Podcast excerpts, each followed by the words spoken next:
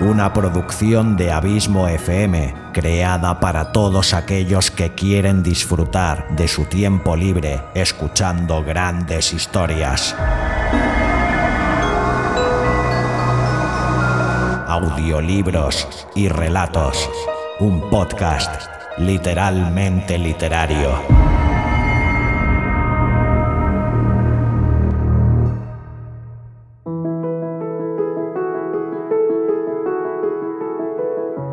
Hola, soy Xavi Villanueva. Bienvenida, bienvenido un día más a Audiolibros y Relatos, tu podcast de literatura de referencia y espero que también tu favorito. Qué ganas tenía de saludarte tras este largo parón estival. A mí me quedan ya muy lejos las vacaciones, la verdad, ya que yo las tuve el mes de julio, y supongo que a ti también, aunque las disfrutaras en agosto, así como que las estarás añorando igual que yo. Espero que las disfrutaras a tope, como fue en mi caso, y que tengas más o menos las mismas ganas que yo de empezar esta nueva temporada de audiolibros y relatos. Nada más y nada menos que la sexta. Sexta temporada que comienza, como habrás podido comprobar, con nueva sintonía de entrada. Llevábamos ya dos temporadas con la anterior y me ha apetecido hacer un cambio de música. Lo mismo hecho con la sintonía de Cuentos Fantásticos crearle una nueva para esta temporada. Espero que te gusten ambas sintonías. Dicho esto, para estrenar la nueva temporada te traigo a un autor inédito aún en este programa. Eso sí, un auténtico número uno de la literatura mundial y por primera vez, también en este podcast, una pluma colombiana. Como no podía ser de otra manera, nuestro autor de hoy es el gran Gabriel García Márquez. Nació en Aracataca en el año 1927. Con 20 años, en 1947, empieza a estudiar Derecho, carrera que abandona para dedicarse al periodismo. Sus primeros artículos se publican en El Espectador y en El Heraldo, y pasa a integrar el conocido como Grupo de Barranquilla, de cuya mano conoce la obra de los autores que más adelante le influenciarán, Faulkner, Virginia Woolf, Hemingway y Kafka, entre otros. Su primera obra, La hojarasca, se publica en 1955. Durante su estancia en Francia escribe El coronel no tiene quien le escriba y La mala hora, publicadas en 1961 y 1962 respectivamente. En 1967 publica sin duda su obra más conocida y a cuya escritura dedica más de un año de intenso trabajo, Cien años de soledad, el éxito de la novela es inmediato, agotándose la primera edición en apenas unos días. Para alejarse de la fama decide ir a Barcelona, donde vive desde 1968 a 1974. Allí escribe El otoño del patriarca, publicado en 1975, y algunos cuentos. En 1982 es galardonado con el Premio Nobel de Literatura y los años próximos sigue escribiendo novelas que le encumbran como uno de los literatos más prestigiosos en lengua hispana. En 2002 publica Vivir para contarla, una autobiografía donde narra aspectos biográficos de su infancia y juventud. Sus últimas obras publicadas son Memoria de mis putas tristes en el año 2004 y Yo no vengo a decir un discurso el año 2010. El 17 de abril del año 2014 muere en la Ciudad de México. Y el relato que te presento lleva por título El ahogado más hermoso del mundo. Es un cuento de pocas páginas. Forma parte junto con otras seis narraciones de la colección de cuentos que en 1972 se publicó bajo el título de La increíble y triste historia de la cándida Heréndira y de su abuela desalmada. Su breve sinopsis sería la siguiente. A la playa de un pueblo del Caribe las aguas traen el cadáver de un hombre extraordinariamente grande, bello y varonil. Las mujeres del pueblo lo preparan para el entierro y en su imaginación el muerto va ganando cada vez más fuerzas sobrehumanas y superviriles. Y antes de dejarte con el relato, recordarte que la semana que viene se estrena una nueva colección de audiorelatos premium. Tras la buena acogida de las colecciones de Sherlock Holmes y La Dimensión Desconocida, llega la colección Stephen King. 10 fantásticos relatos de un fantástico autor 10 relatos largos de más de una hora de duración, 10 auténticas perlas de la literatura escritas por el talentoso genio de Stephen King. 10 capítulos que podrás comprar individualmente a un precio de un euro y medio por episodio. O si decides comprar la colección completa de forma anticipada, recibirás un interesante descuento, los 10 capítulos por tan solo 12 euros. Recuérdalo, la semana que viene, estreno de la nueva colección de audiorelatos premium, la colección Stephen King. Muchas gracias como siempre por tu fidelidad, tu constante apoyo y por hacerme sentir tan y tan feliz sabiendo que este podcast te gusta, te acompaña y te sirve de entretenimiento. Te espero aquí la semana que viene con un nuevo autor en la sección Cuentos Fantásticos con Santi Camacho. Hasta entonces, larga vida al podcasting y larga vida a la audioliteratura.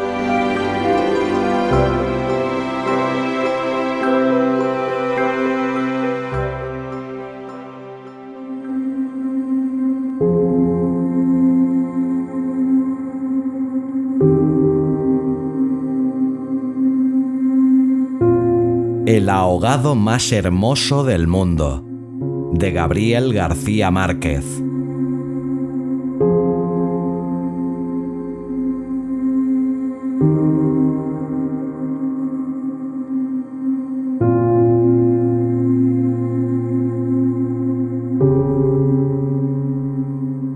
Los primeros niños que vieron el promontorio oscuro y sigiloso que se acercaba por el mar se hicieron la ilusión que era un barco enemigo. Después vieron que no llevaba banderas ni arboladura y pensaron que fuera una ballena. Pero cuando quedó varado en la playa, le quitaron los matorrales de sargazos, los filamentos de medusas y los restos de cardúmenes y naufragios que llevaba encima. Y solo entonces descubrieron que era un ahogado.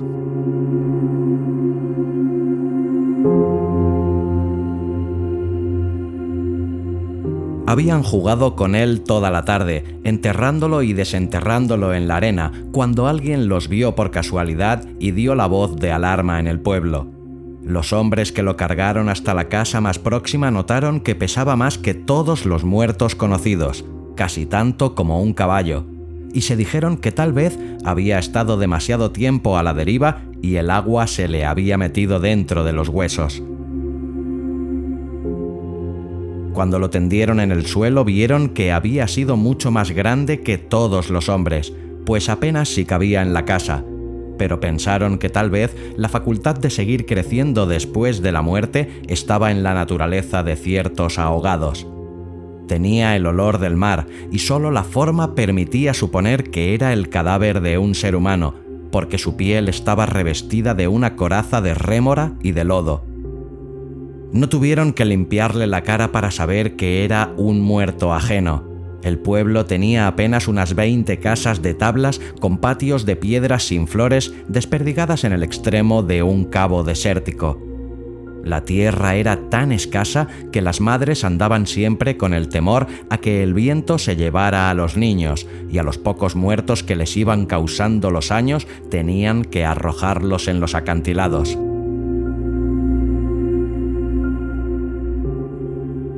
pero el mar era manso y pródigo, y todos los hombres cabían en siete botes. Así que cuando encontraron el ahogado, les bastó con mirarse los unos a los otros para darse cuenta que estaban completos. Aquella noche no salieron a trabajar en el mar. Mientras los hombres averiguaban si no faltaba alguien en los pueblos vecinos, las mujeres se quedaron cuidando al ahogado. Le quitaron el lodo con tapones de esparto, le desenredaron del cabello los abrojos submarinos y le rasparon la rémora con hierros de desescamar pescados. A medida que lo hacían, notaron que su vegetación era de océanos remotos y de aguas profundas y que sus ropas estaban en piltrafas, como si hubiera navegado por entre laberintos de corales.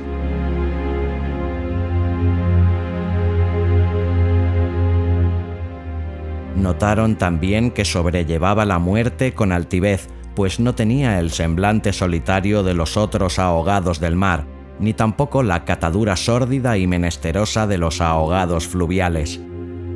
Pero solamente cuando acabaron de limpiarlo tuvieron conciencia de la clase de hombre que era, y entonces se quedaron sin aliento.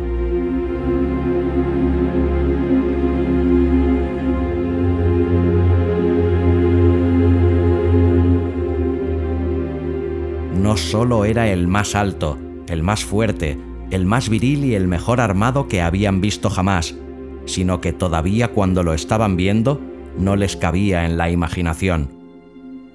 No encontraron en el pueblo una cama bastante grande para atenderlo, ni una mesa bastante sólida para velarlo.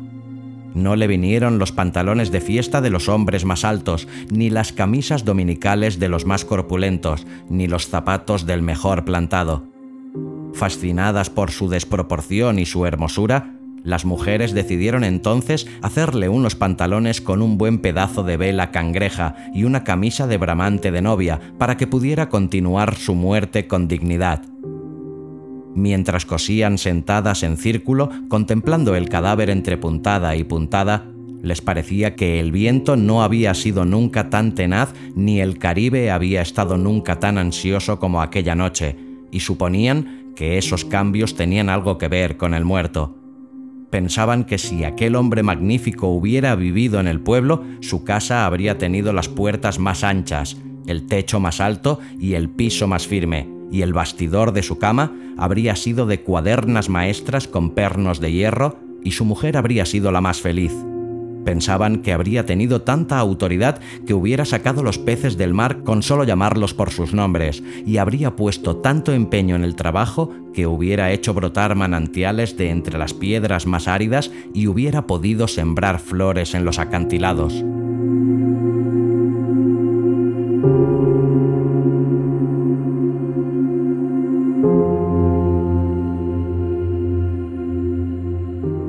Compararon en secreto con sus propios hombres, pensando que no serían capaces de hacer en toda una vida lo que aquel era capaz de hacer en una noche, y terminaron por repudiarlos en el fondo de sus corazones como los seres más escuálidos y mezquinos de la tierra. Andaban extraviadas por esos dédalos de fantasía cuando la más vieja de las mujeres, que por ser la más vieja había contemplado la ahogado con menos pasión que compasión, suspiró tiene cara de llamarse Esteban. Era verdad. A la mayoría le bastó con mirarlo otra vez para comprender que no podía tener otro nombre. Las más porfiadas, que eran las más jóvenes, se mantuvieron con la ilusión de que al ponerle la ropa, tendido entre flores y con unos zapatos de charol, pudiera llamarse Lautaro. Pero fue una ilusión vana. El lienzo resultó escaso, los pantalones mal cortados y peor cosidos le quedaron estrechos, y las fuerzas ocultas de su corazón hacían saltar los botones de la camisa.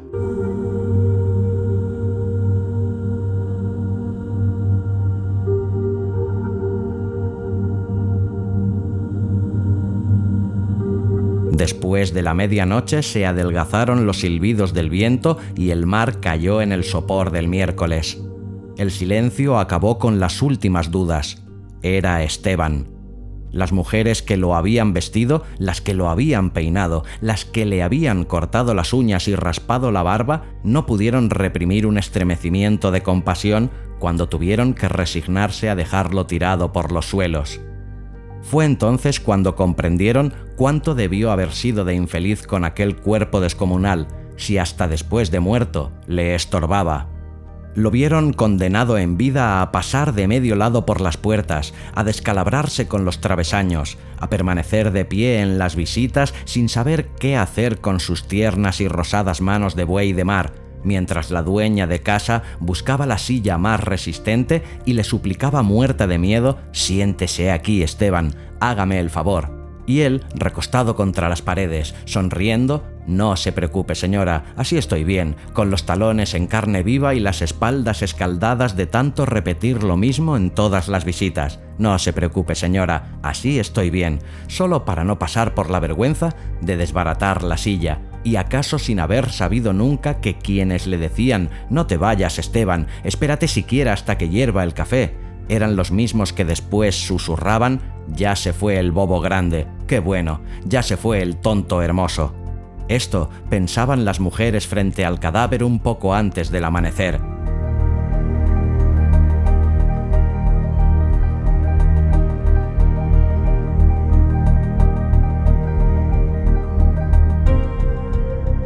Más tarde, cuando le taparon la cara con un pañuelo para que no le molestara la luz lo vieron tan muerto para siempre, tan indefenso, tan parecido a sus hombres, que se les abrieron las primeras grietas de lágrimas en el corazón. Fue una de las más jóvenes la que empezó a sollozar. Las otras, alentándose entre sí, pasaron de los suspiros a los lamentos, y mientras más sollozaban, más deseos sentían de llorar, porque el ahogado se les iba volviendo cada vez más Esteban, hasta que lo lloraron tanto que fue el hombre más desvalido de la tierra, el más manso y el más servicial, el pobre Esteban.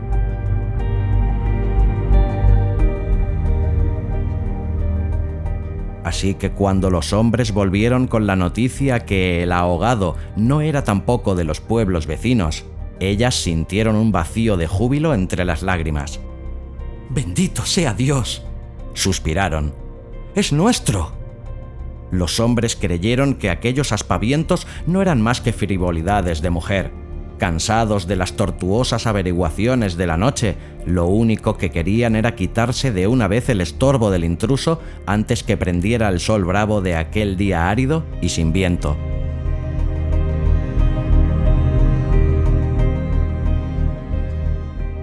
improvisaron unas angarillas con restos de trinquetes y botavaras y las amarraron con carlingas de altura para que resistieran el peso del cuerpo hasta los acantilados quisieron encadenarle a los tobillos un ancla de buque mercante para que fondeara sin tropiezos en los mares más profundos donde los peces son ciegos y los buzos se mueren de nostalgia, de manera que las malas corrientes no fueran a devolverlo a la orilla, como había sucedido con otros cuerpos. Pero mientras más se apresuraban, más cosas se les ocurrían a las mujeres para perder el tiempo andaban como gallinas asustadas picoteando amuletos de mar en los arcones, unas estorbando aquí porque querían ponerle al ahogado los escapularios del buen viento, otras estorbando allá para abrocharle una pulsera de orientación, y al cabo de tanto, quítate de ahí mujer, ponte donde no estorbes, mira que casi me haces caer sobre el difunto. A los hombres se les subieron al hígado las suspicacias y empezaron a rezongar que con qué objeto tanta ferretería de altar mayor para un forastero, si por muchos estoperoles y calderetas que llevara encima se lo iban a masticar los tiburones pero ellas seguían tripotando sus reliquias de pacotilla, llevando y trayendo, tropezando, mientras se les iba en suspiros lo que no se les iba en lágrimas, así que los hombres terminaron por despotricar que de cuando acá semejante alboroto por un muerto algarete, un ahogado de nadie, un fiambre de mierda. Una de las mujeres, mortificada por tanta indolencia, le quitó entonces al cadáver el pañuelo de la cara y también los hombres se quedaron sin aliento. Era Esteban.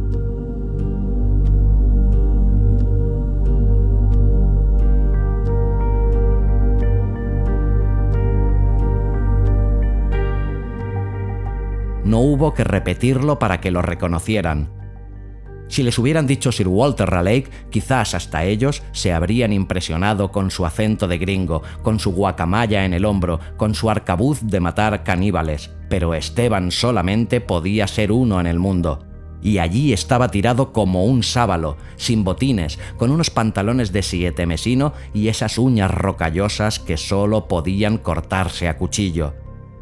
Bastó con que le quitaran el pañuelo de la cara para darse cuenta que estaba avergonzado, que no tenía la culpa de ser tan grande, ni tan pesado, ni tan hermoso, y si hubiera sabido que aquello iba a suceder, habría buscado un lugar más discreto para ahogarse. En serio, me hubiera amarrado yo mismo un áncora de galeón en el cuello y hubiera trastabillado como quien no quiere la cosa en los acantilados para no andar ahora estorbando con este muerto de miércoles, como ustedes dicen, para no molestar a nadie con esta porquería de fiambre que no tiene nada que ver conmigo.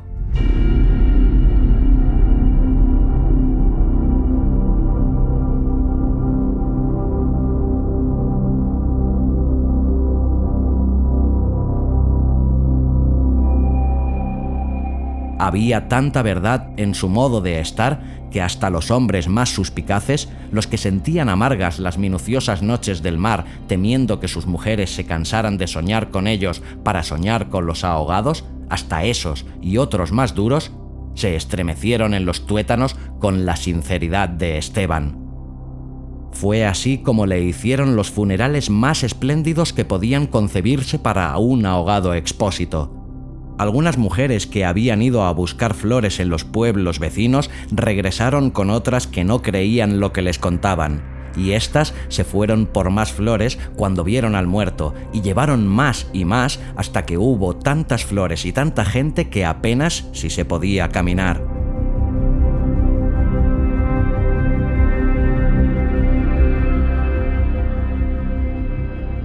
A última hora les dolió devolverlo huérfano a las aguas y le eligieron un padre y una madre entre los mejores, y otros se le hicieron hermanos, tíos y primos, así que a través de él todos los habitantes del pueblo terminaron por ser parientes entre sí. Algunos marineros que oyeron el llanto a la distancia perdieron la certeza del rumbo y se supo de uno que se hizo amarrar al palo mayor, recordando antiguas fábulas de sirenas.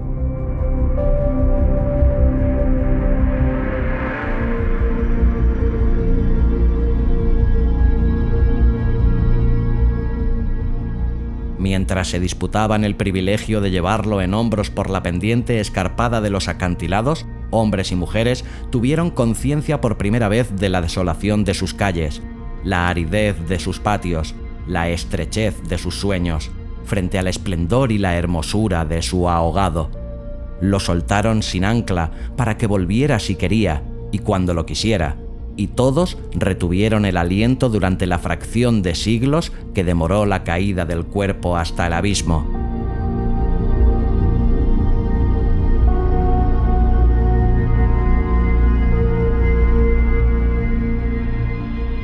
No tuvieron necesidad de mirarse los unos a los otros para darse cuenta que ya no estaban completos, ni volverían a estarlo jamás pero también sabían que todo sería diferente desde entonces, que sus casas iban a tener las puertas más anchas, los techos más altos, los pisos más firmes, para que el recuerdo de Esteban pudiera andar por todas partes sin tropezar con los travesaños, y que nadie se atreviera a susurrar en el futuro, ya murió el bobo grande, qué lástima, ya murió el tonto hermoso, porque ellos iban a pintar las fachadas de colores alegres para eternizar la memoria de Esteban, y se iban a romper el espinazo excavando manantiales en las piedras y sembrando flores en los acantilados, para que en los amaneceres de los años venturos los pasajeros de los grandes barcos despertaran sofocados por un olor de jardines en alta mar, y el capitán tuviera que bajar de su alcázar con su uniforme de gala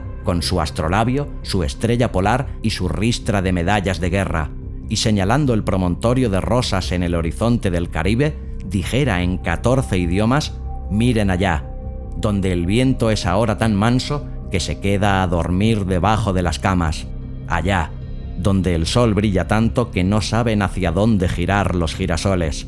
Sí, allá. Es el pueblo de Esteban.